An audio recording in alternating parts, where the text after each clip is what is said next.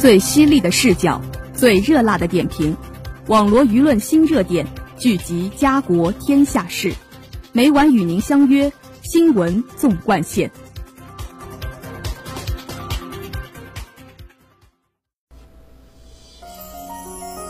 新闻每天发生，视角各有不同。欢迎收听今天的新闻纵贯线，与我一起聊新闻，说天下。我是今天的主播吴梦霞。今天由我为大家带来最新鲜的社会经济板块。下面就让我们聚焦今天的第一条资讯。新华社北京三月十一号电，记者十一号从北京市商务局了解到。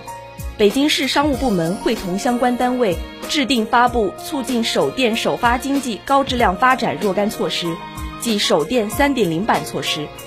相比之前的措施，手电三点零版措施主要在综合施策和资金支持方面进行了优化调整，实现新品通关支持、提升支持额度等方面的三新增三提升。北京市商务局二级巡视员薛海涛介绍。三新增：一是新增服装类新品通关支持，在原来对品牌入驻和开业进程中所涉及的项目选址、登记注册、消防验收、广告牌匾设置、注册商标专用权保护、无需许可促消费活动安全管理等方面提供服务和支持的基础上，新增建立服装类新品第三方采信制度，提升时尚消费品牌新品通关速度。二是新增商业品牌行业示范总部支持，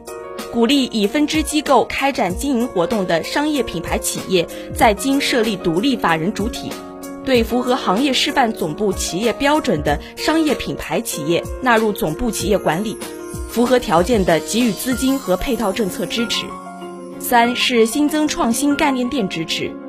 在原来支持品牌亚洲首店、中国内地首店、北京首店旗舰店基础上。新增对品牌创新概念店的支持，符合条件的创新概念店最高可获支持一百万元。三提升，一是提升零售品牌北京首店、旗舰店的最高支持额度，由原来的最高支持五十万元提升到一百万元。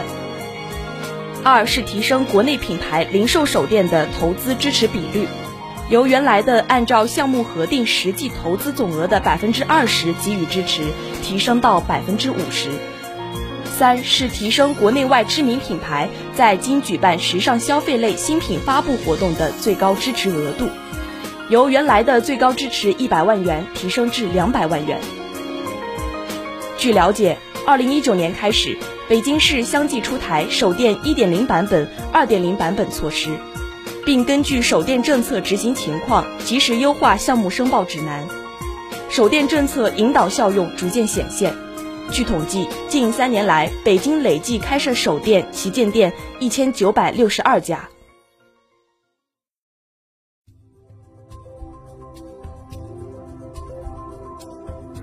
您现在收听的是《新闻纵贯线》。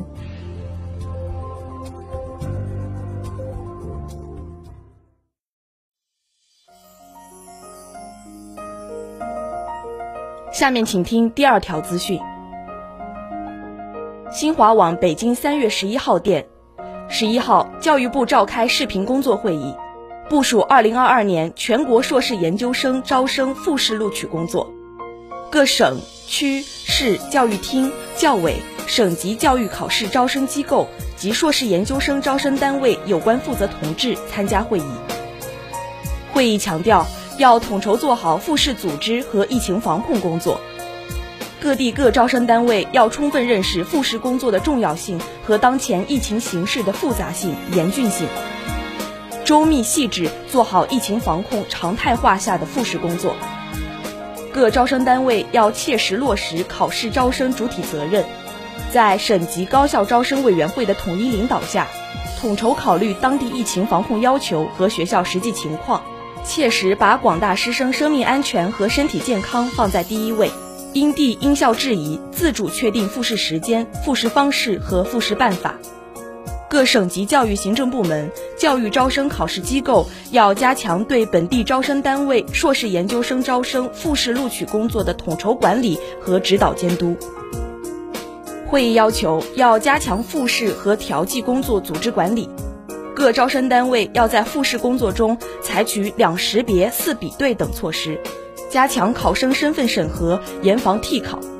通过三随机、随机确定考生复试次序、随机确定导师组组成人员、随机抽取复试试题等方式，加强过程监管，确保规范公平。采取现场复试的，要提前制定复试工作流程、防控措施和应急预案，尽量减少不必要环节，防止人员聚集。采取远程复试的，原则上应统一复试平台，完善双机位、防缩屏等技术手段，防范作弊。要强化复试试题管理，充分考虑组考方式、复试人数、学科专业特点等，提前命制好充足试题，并严防试题外泄。严厉打击各类考试作弊行为，严肃考风考纪，严格执行调剂政策，坚持以质量为核心，择优录取。招生单位含所属院系所复试调剂工作办法及拟录取名单，需报招生单位招生工作领导小组审定，并报省级教育考试招生机构审核备案。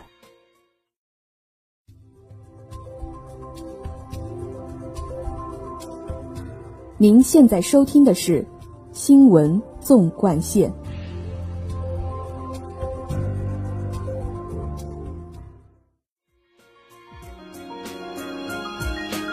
下面请听第三则资讯。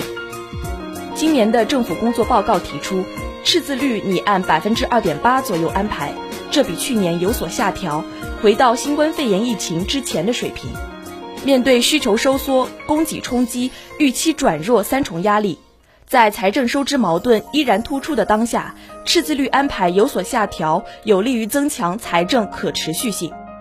二零二零年，为应对疫情冲击，我国积极的财政政策更加积极有为，将赤字率提升到百分之三点六以上，是非常时期的非常之举。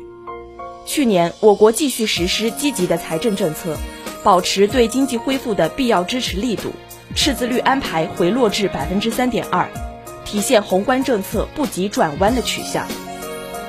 今年赤字率适当调低，但积极财政政策取向并没有改变。一方面聚焦制造业高质量发展、中小微企业纾困、科技创新等，实施新的更大力度的减费降税；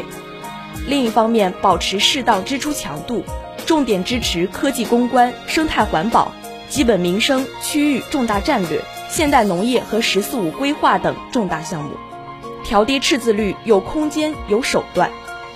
在收入方面，今年我国财政收入预计继续增长。加之特定国有金融机构和专营机构依法上缴近年结存利润，调入预算稳定调节基金等，可用财力将明显增加。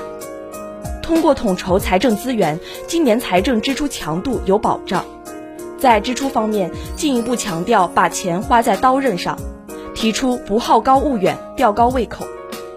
不仅将大力优化支出结构，提高支出精准度。而且还将继续要求坚持党政机关过紧日子，要更好地把宝贵资源用在发展紧要处、民生急需上。随着统筹经济发展和疫情防控取得明显成效，